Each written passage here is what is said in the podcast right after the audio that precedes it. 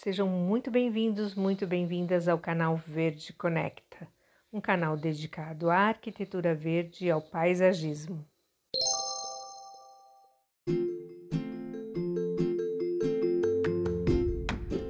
Eu sou a Paula Galbi, eu sou paisagista e o que eu vou dizer agora vai fazer você concordar e entender o quanto a horta passou a ser uma atitude. Dias atrás, implantando um projeto de horta, me deparei com a falta de ervas de chás e temperos. E pensei, e agora? O que, que eu faço? Enfim, deu tudo certo. Mas a verdade é que em tempos de pandemia ou não, todo mundo gosta de uma horta. Então agora é hora de saber mais sobre hortas e como cuidar. Visto que ainda estamos meio reclusos e ainda muitos se dedicando aos seus jardins, às suas varandas, a seus vasos. Ter uma erva comestível para temperos, para chás ou até mesmo hortaliças é uma delícia, não é mesmo? Ora, temos umas horinhas a mais, mas já pensou a hora que tudo voltar ao normal? Então, vamos planejar essa volta para que seus temperos continuem saudáveis e bonitos? Com cuidados diários e imaginação, é possível colher hortaliças com muita qualidade no quintal, na varanda, na praça do seu bairro e até mesmo no canteiro de árvore na rua perto da sua casa. É claro que esses ambientes não controlados temos que ter mais cuidados em relação ao consumo e à higiene. Mas lembre, serão horas sagradas de terapia que você conquistou e vem conquistando. Quando a gente está em contato com uma atividade que envolve a natureza e que envolve o manuseio das plantas, isso pode trazer muita calma e vai ajudar também na sua concentração. Ao mesmo tempo, essa atividade não é apenas só o contato com a terra, mas ela vai trazer recompensas, que é ver o alimento crescendo e sabendo que foi por causa do seu cuidado e ele se desenvolveu. E isso trará uma sensação muito gratificante.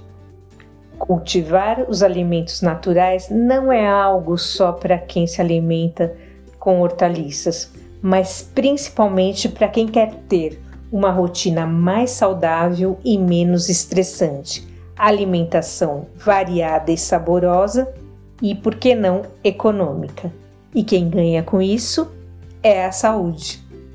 Poder ingerir alimentos frescos e orgânicos, escolhendo o recém-escolhido ao invés do industrializado, além de ser mais delicioso, é também sinônimo de alimentação saudável, sem conservantes, sem agrotóxicos, ou seja, para a gente tirar o máximo de proveito da horta, a adubação ela deve ser orgânica, deve ser feito o uso de defensivos naturais para poder extrair o máximo de sabor dos alimentos.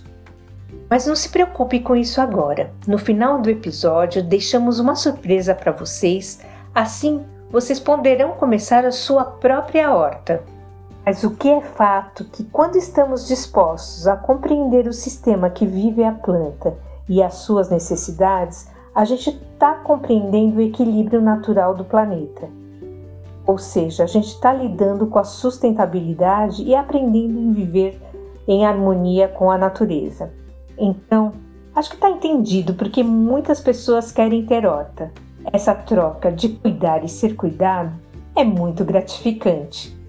Não importa o tamanho, de um vaso a um canteiro no quintal, quando você começar a cultivar os alimentos que você mesmo está plantando, você vai perceber que ir ao supermercado para comprar verduras, ervas, vai ser uma tarefa desnecessária, porque você já tem elas no seu quintal.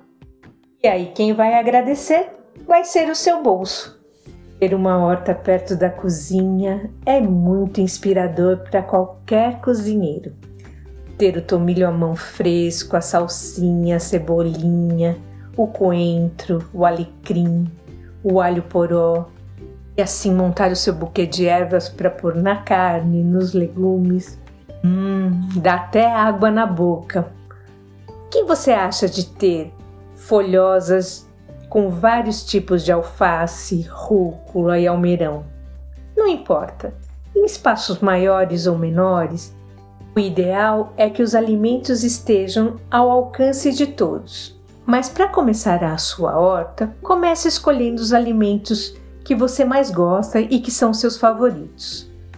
Depois, analise essas dicas que são de vital importância.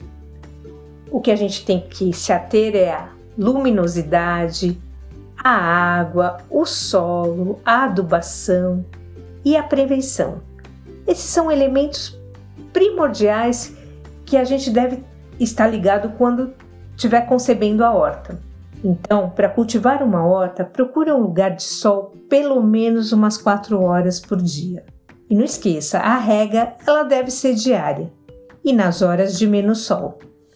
Tenha um solo drenado, use humus de minhoca incorporado à terra para manter a umidade do solo e adube com adubo orgânico. Mas não se preocupe em anotar tudo isso agora, porque a gente deixou para vocês um manual básico de hortas caseiras que a gente preparou especialmente para vocês começarem a sua horta.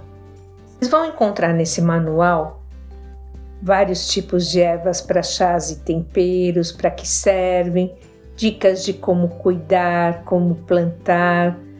Vocês vão saber sobre compostagem e algumas receitas de defensivos naturais. E assim vocês vão ter sempre seus temperos e ervas para chás sempre à mão de uma forma saudável.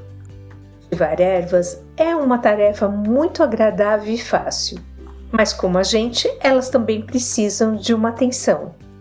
Seriam a água, o adubo, que seria o alimento, e às vezes um remedinho, seriam os defensivos naturais, para combater as pragas e doenças.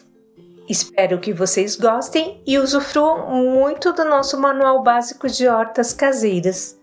Então, mãos à obra e boa colheita! Muito inspirador o nosso tema de hoje, você não achou? Estaremos deixando na descrição o link para que você possa baixar o manual básico de hortas. Estamos deixando nossos contatos na descrição do canal, caso você tenha alguma dúvida.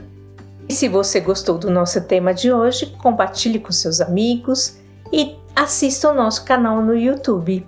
Lembrando que quero te convidar para o próximo episódio com a paisagista Talita Barros falando sobre plantas que curam.